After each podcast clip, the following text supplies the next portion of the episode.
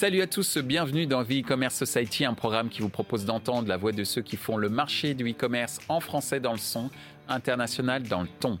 Une émission soutenue par Oracle. Ce contenu est accessible également en podcast sur les principales plateformes d'écoute. Cette semaine, notre thème est le suivant l'impact de la data dans le secteur e-commerce post-pandémie. Près de deux ans après le début de la crise du Covid-19, une nouvelle ère se dessine, le New Normal. Que ce soit d'un point de vue économique, social ou encore professionnel, les habitudes prises avant la crise sanitaire se transforment et l'adaptation au changement est devenue incontournable tant pour les marques que pour les consommateurs. Dans cet épisode, nous reviendrons sur les constats réels liés à ces impacts sur les marques et les consommateurs, ainsi que cinq recommandations pour préparer le rebond et performer de façon durable dans cette nouvelle ère quand on est un acteur du e-commerce. Pour cela, nous demanderons à nos invités comment les marques ont adapté leur stratégie e-commerce face à cette nouvelle donne, quels sont les nouveaux cas d'usage qui sont apparus ces deux dernières années. Quelles recommandations feraient-ils nos invités pour aider les marques à être plus compétitives dans ce new normal du e-commerce? Pour en discuter, Amandine Barguin de SQLI, Roland Kolchakian de Oracle.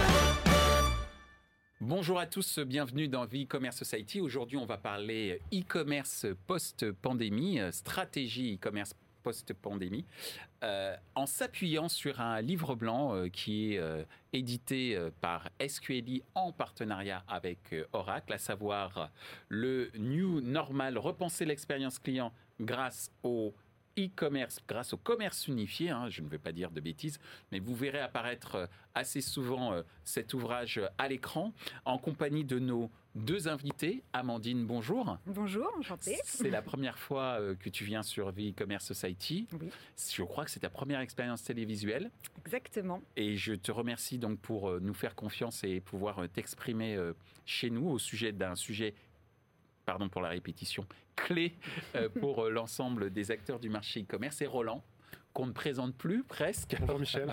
puisque tu es un, un habitué euh, de, de nos plateaux, que ce soit euh, The Programmatic Society et l'expérience aussi, The Experience Society, euh, que nous avons élaboré tous les deux ensemble il y a quelques temps de cela et qui est devenue une marque de The Society's Media aujourd'hui.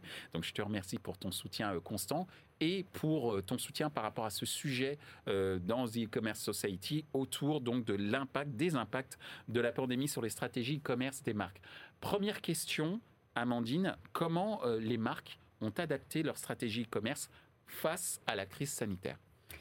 Alors moi j'ai envie de parler déjà de l'impact fort qu'on a eu au premier confinement. C'est que déjà on n'a pas eu, on n'a plus eu en tout cas accès euh, aux lieux de convivialité qui étaient les restaurants. Mhm. Euh, donc ça a été un des premiers secteurs en tout cas qui a été vraiment euh, frappé de front. Et dans cette expérience-là, on a pu voir qu'il y avait une chute très très forte de euh, 71% à peu près d'effondrement au niveau de la restauration. Euh, et il y en a, il y un petit groupe en tout cas qui est sorti du lot, ça a été la, restauration rapide, euh, où là ils ont réussi en tout cas à, anticiper un petit peu ce qui s'était passé euh, grâce à des outils qu'ils avaient déjà mis en place au préalable. De livraison à domicile, etc. Donc ça déjà, ça les a aidés. Ils ont, avec cette première pandémie, fait un petit bond de 7 points euh, qui, a permis justement euh, à la restauration rapide de bien se positionner d'entrée de jeu. Après, à côté de ça, on a eu euh, les restaurants plus classiques qui, eux, ont dû réagir face à ce confinement et ont dû avoir un positionnement un peu plus marqué et, tout de suite mettre en avant la livraison à domicile. Et on a pu voir qu'entre 2019 et 2020, euh, grâce à la livraison à domicile, il y a eu un petit bond de, euh, gros bond d'ailleurs, de 20 à 25% euh, justement sur la livraison à domicile. On a vu aussi avec cet aspect-là que les, restaura- les restaurateurs un peu classiques, même un peu plus haut de gamme, se sont mis à faire des paniers à livrer. Euh, et, euh, et on a pu voir que les utilisateurs qui avaient besoin de bien s'alimenter ne s'arrêtaient plus justement au McDo ou, aux Japonais, etc. Ils avaient besoin d'avoir une alimentation un peu plus diversifiée. Et ça a permis justement à des chefs de se positionner ou voilà, à des restaurants plus variés. D'où l'intérêt du terme new normal en fait. Voilà. Parce que effectivement, ce que tu euh, illustres avec euh, la restauration, c'est effectivement une sorte d'adaptation de la clientèle à ce qu'elle connaissait déjà pour certains, euh, pour une partie d'entre elles, à savoir la restauration rapide. Oui. Et derrière, les restaurants classiques qui se sont adaptés à une nouvelle réalité, qui a permis justement aussi aux consommateurs de s'adapter avec une nouvelle expérience de la restauration classique en euh, se faisant livrer des repas et pour les restaurateurs inviter, inviter pardon, inventer, inviter aussi les consommateurs à utiliser des nouveaux euh, services tels que les paniers euh, déjà, déjà produits. Donc cette notion de new normal telle qu'elle est indiquée dans, dans l'ouvrage dont je parlais tout à l'heure est vraiment symptomatique de ce qu'on en a vu voir apparaître pour les secteurs de la restauration, mais d'autres secteurs aussi, euh, j'imagine, en ce qui concerne euh, l'évolution des stratégies commerce euh, des marques. Tu voulais rajouter quelque chose J'aimerais juste rajouter que cette, cette utilisation, enfin, en tout cas que les comportements, on va dire, ont changé et qu'ils ont amené, en tout cas, les consommateurs à, à consommer mieux on va dire. Mmh. on a eu on a eu des marketplaces qui, sont, qui se sont positionnés. Euh, je pense à par exemple euh, à Greenwiz euh, qui s'est positionné, donc qui est une marque de Carrefour, à Potager City aussi, qui est aussi une marque de, Carrefour. c'est Greenwiz, c'est un marketplace qui va vraiment être sur sur l'éco-responsable et et Potager City, c'est vraiment le, panier bio voilà, qui, va ressortir, mais c'est un panier bio de proximité. Et là, on euh, on s'est rendu compte en réalité que euh, les consommateurs avaient besoin de consommer mieux, de consommer bio, d'avoir une certaine éthique aussi euh, vis-à-vis de leur consommation. Merci Amandine pour ces précisions. et en commençant par le menu, j'allais dire, à savoir la restauration, entre autres. Donc merci beaucoup Amandine. Roland, tes observations sur la manière dont les marques ont adopté une stratégie e-commerce peut-être différente à cause, certains diront même grâce, euh, à, la, crise, euh, euh, financière, crise sanitaire qui a aussi malheureusement aussi doublé d'une crise financière pour certains acteurs. Toi, comment justement ces marques, selon toi, ont, ont adapté leur stratégie e-commerce? Alors, si tu le permets, je vais d'abord commencer par un mea culpa, parce que rappelle-toi, en 2019, euh, ou 2020, excuse-moi, lorsqu'on avait enregistré ensemble euh, Into the Box, je m'étais permis quand même d'être, euh, de montrer un certain scepticisme sur le terme New Normal. Alors, je rappelle juste ce que c'était qu'Into the Box. C'était une émission qu'on avait fait spécialement pendant le confinement. On était tous enfermés chez nous et je donnais la parole à un certain nombre d'acteurs de l'e-commerce ou de la publicité et tu en faisais partie. Absolument, c'était, euh, ce fut une expérience très sympa. C'était une façon aussi de, voilà, de, vivre le confinement de façon différente. Dans tous les cas, je me souviens qu'on avait euh, abondamment commenté et évoqué ce terme du new normal. Et c'est vrai qu'à l'époque, j'étais encore un petit peu sceptique sur le caractère euh, pérenne et durable du new normal. Deux ans plus tard, force est de constater, je le reconnais bien volontiers, que les faits m'ont donné tort. J'ai aucun problème avec ça. Dans tous les cas, ce que l'on a souhaité faire au travers de, cet ouvrage, c'est d'essayer d'avoir un regard et une couverture la plus large possible sur un certain nombre de secteurs d'activité. Amandine en a évoqué euh, certains. Moi, le focus que j'aimerais bien faire, c'est euh, sur quelque chose que l'on a peut-être un peu moins vu, alors que ça a été une vague euh, extrêmement significative au cours de ces deux dernières années, c'est l'adoption massive du e-commerce dans le secteur du B2B, qu'on a souvent tendance à voir comme un secteur traditionnellement en retrait. Or, on a atteint au cours de ces deux dernières années euh, à peu près 763 milliards euh, d'euros d'échanges rien que sur le e-commerce B2B. Donc, c'est dire que le, volume que, cela peut représenter. Donc, on a eu effectivement une prise de conscience sur la nécessité euh, d'accélérer le e-commerce pour les acteurs du B2B. Alors, ça a été rendu possible par un certain nombre de facteurs. Euh, le premier, c'est que, et ça c'était déjà quelque chose qui avait été un peu amorcé en amont de la crise, c'est qu'on avait beaucoup d'entreprises, notamment dans l'industrie, dans le B2B, qui avaient souhaité basculer leur modèle vers un modèle de servicialisation, donc dématérialisé, passer sur des modèles à l'abonnement, à la souscription. Donc forcément, euh, ça impose le fait de pouvoir s'appuyer euh, sur une plateforme et une architecture e-commerce. Il y a eu également le facteur qui est celui de la confiance et sur lequel à la fois la data, les aspects réglementaires et la technologie ont permis d'apporter une certaine transparence et de contribuer à cette confiance. Et enfin, et on a été particulièrement concerné chez Oracle, tous nos commerciaux qui avaient l'habitude d'aller en clientèle pour euh, faire du relationnel ou du transactionnel, eh bien, étaient chez eux. Donc, on a dû les équiper différemment. On a dû, euh, comme d'autres entreprises, remettre le e-commerce au cœur de notre dispositif marketing et vente. Donc effectivement, euh, c'est vrai qu'on ne le soupçonnait pas, mais l'évolution, euh, j'allais dire, de l'environnement de travail a eu un impact énorme sur ce, fameux e-commerce B2B, euh, par exemple. Merci beaucoup, Roland, pour, pour cette précision.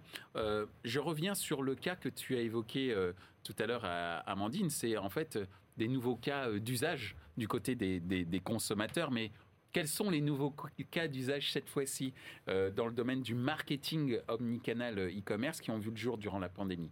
Qu'est-ce que tu as pu observer? Alors, euh, je pense que déjà, le, digital, c'était quelque chose qui faisait vraiment très peur aux marques. ils avaient l'impression en fait que le e-commerce allait remplacer les boutiques ou qu'il y avait une espèce de concurrence entre les deux. Mmh et euh, du fait de la pandémie, du fait euh, qu'ils aient été obligés quelque part de s'y mettre, euh, ils se sont rendus compte du bénéfice, du bénéfice en fait mmh. qu'il y avait à se mettre sur le digital. on, a vu en fait qu'il y avait une espèce de prise de conscience des marques hein, de tout ce bénéfice. Et aujourd'hui, on peut compter 65% finalement des marques qui comprennent le bénéfice du digital et donc qui osent prendre de l'omnicanalité. Voilà.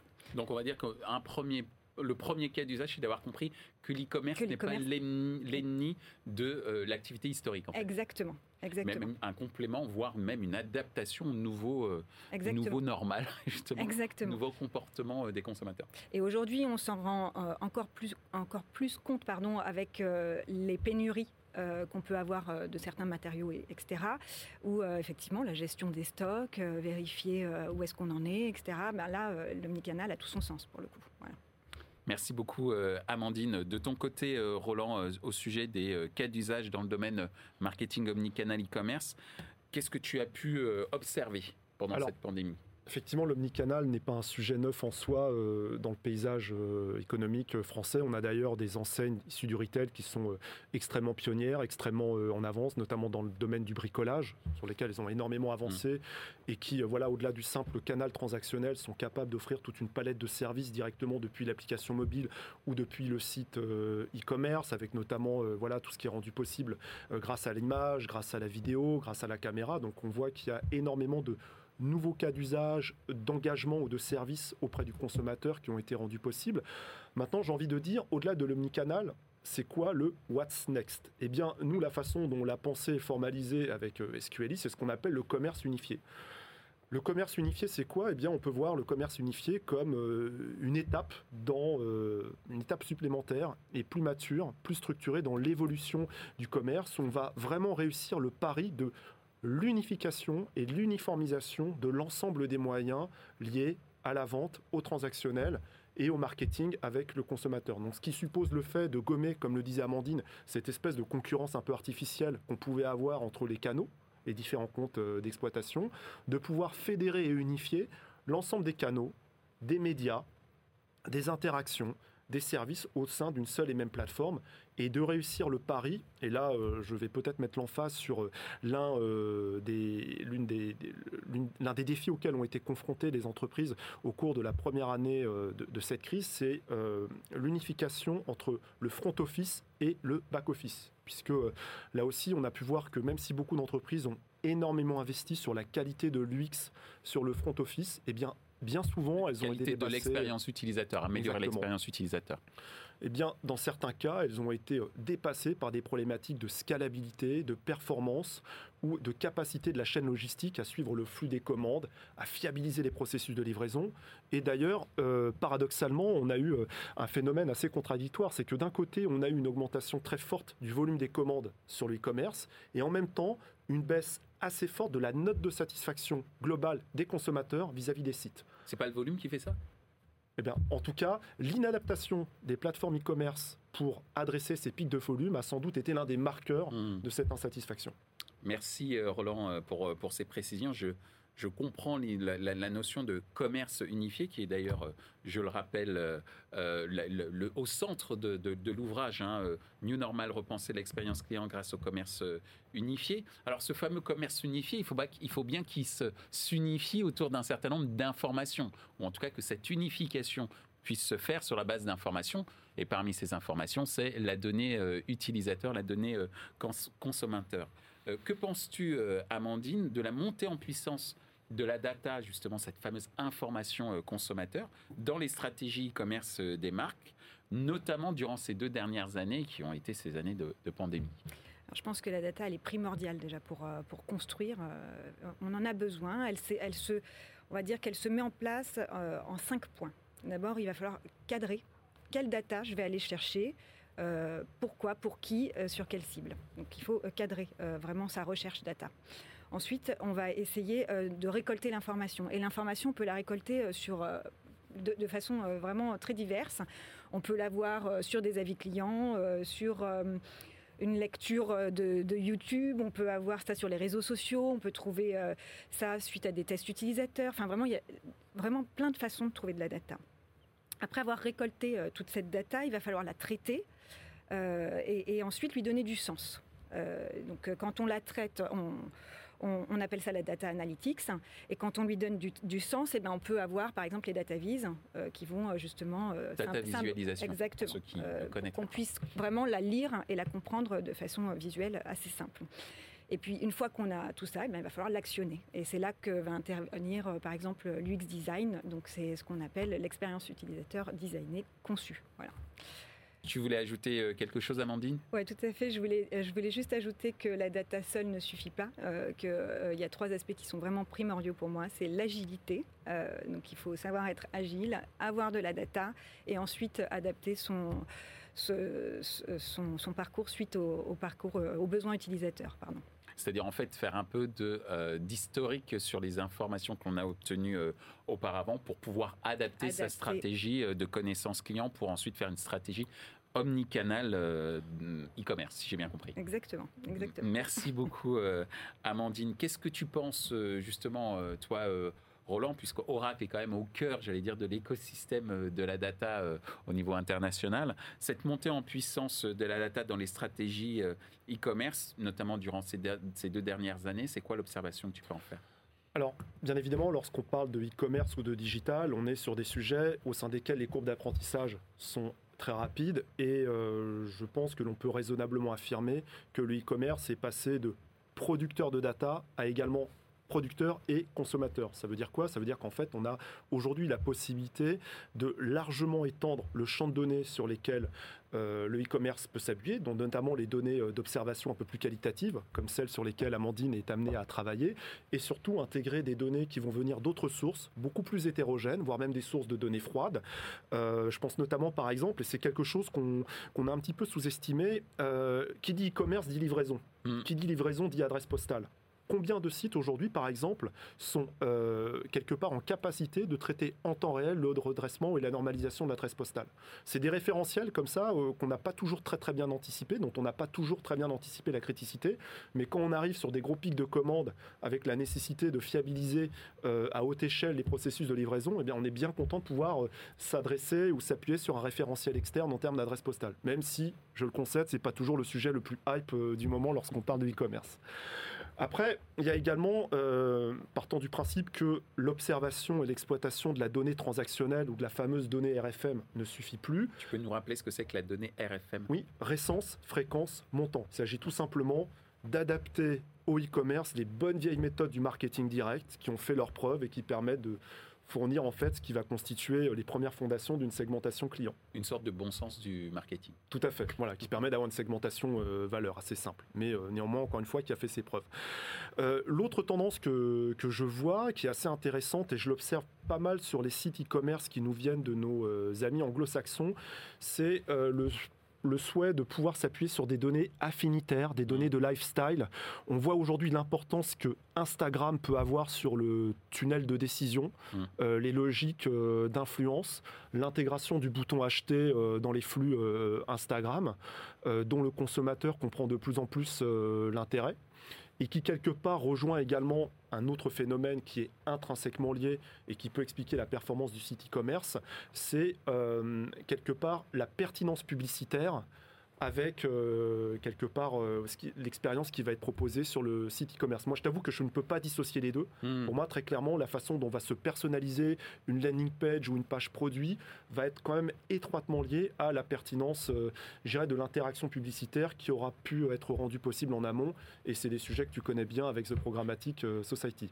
Donc, données lifestyle, données affinitaires, données d'influence, d'advocacy tout ceci très clairement contribue à quelque part mieux personnaliser euh, le site e-commerce. Et enfin, L'autre source de données euh, que je souhaitais euh, mettre en avant, c'est bien évidemment les données qui sont liées au back-office, celles qui ont également leur importance et qui permettent de fiabiliser le, nombre de, stocks disponibles à l'instant T et de fiabiliser ainsi le processus de commande et donc la satisfaction du consommateur en bout de chaîne.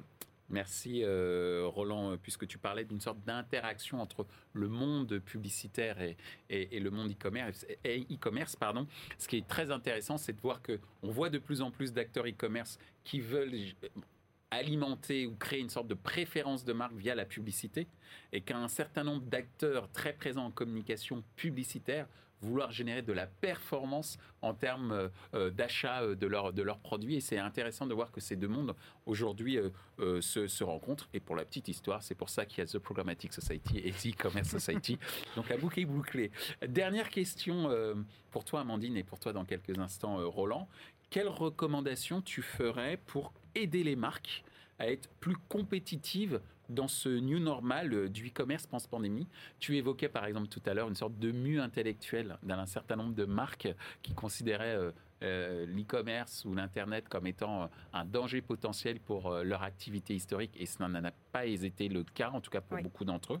Quelle autre recommandation tu pourrais faire pour les marques? Alors, je, vraiment, j'ai en tête qu'il faut vraiment qu'ils mettent le consommateur au centre et au cœur de, leur stratégie. Voilà, parce que le consommateur, c'est lui qui va un peu guider justement euh, la stratégie employée.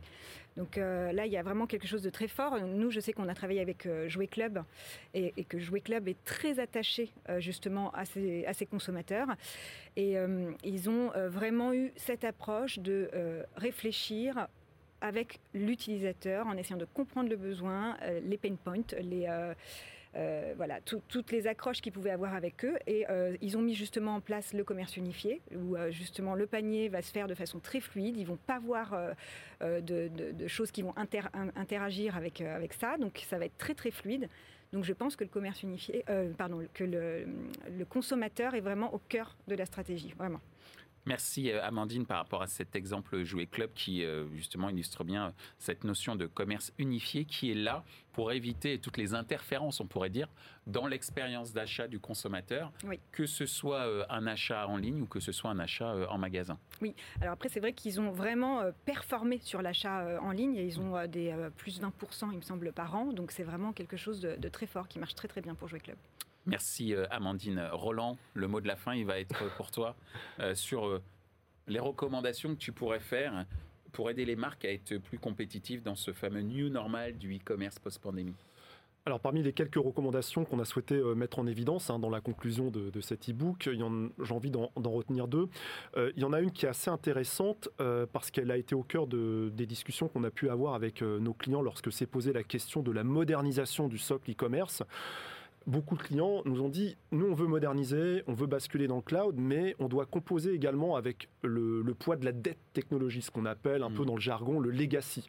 Et euh, ça, c'est un véritable... Voilà, l'héritage. voilà, c'est pour le pire comme pour le meilleur et, que certaines entreprises vivent, euh, vivent comme un frein. Parce que Amandine en parlait tout à l'heure, hein, je pense qu'il y a un véritable consensus pour dire qu'il y a aujourd'hui une prise de conscience euh, collective sur la nécessité de moderniser, transformer les approches. Mais comment on fait lorsqu'on a euh, un, un, système d'information qui a 10 ans, 15 ans, mmh. qu'il est très compliqué de faire évoluer, un système d'information qui fait que les équipes métiers en charge du commerce sont très dépendantes de la disponibilité des équipes IT pour conduire des évolutions, des changements sur le site.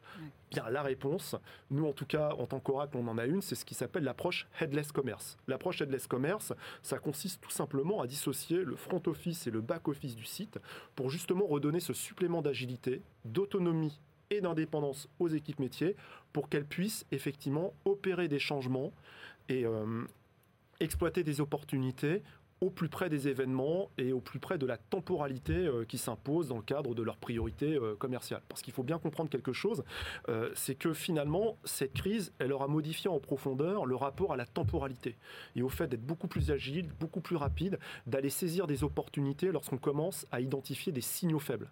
Et ça, pour réussir à faire ça, il ne faut pas que la technologie soit un frein. Voilà, c'est la première recommandation. Et enfin, la seconde, euh, profitant euh, de la clôture assez récente du, du, NRF à New York, qui est donc le salon de référence sur le retail, euh, je pense qu'effectivement, il y a là encore un consensus pour reconnaître le rôle central du magasin dans l'architecture des moyens liés voilà, à l'expérience client. Néanmoins, je sais que ça fait un certain nombre d'années qu'on le dit, c'est comment on repense le rôle euh, de ce magasin. Et eh bien, en fait, il faudrait essayer, grâce au digital, de repousser les limites physiques du magasin et de repenser, repenser notamment pardon, les prérogatives uniquement transactionnelles du magasin pour en faire euh, des lieux de vie, des lieux d'expérientiel, des lieux d'immersion. On parle beaucoup des métavers voilà, depuis ces derniers temps. Une sorte de euh, showroom avec une expérience. Un lieu d'hybridation. En fait, voilà, un lieu d'hybridation et, et quitte à ce qu'effectivement l'achat se concrétise et se matérialise sur un autre canal.